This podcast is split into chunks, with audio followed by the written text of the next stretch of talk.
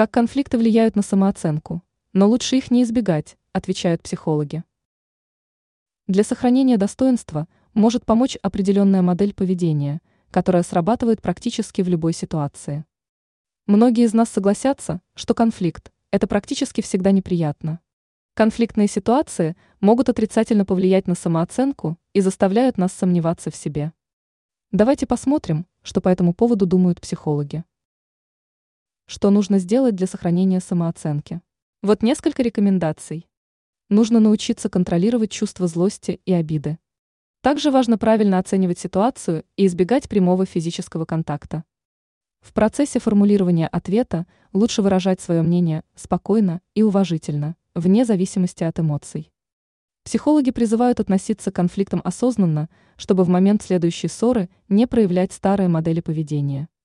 Со временем вы станете справляться с конфликтными ситуациями гораздо лучше. Ранее мы рассказывали о том, как уберечь себя от переутомления.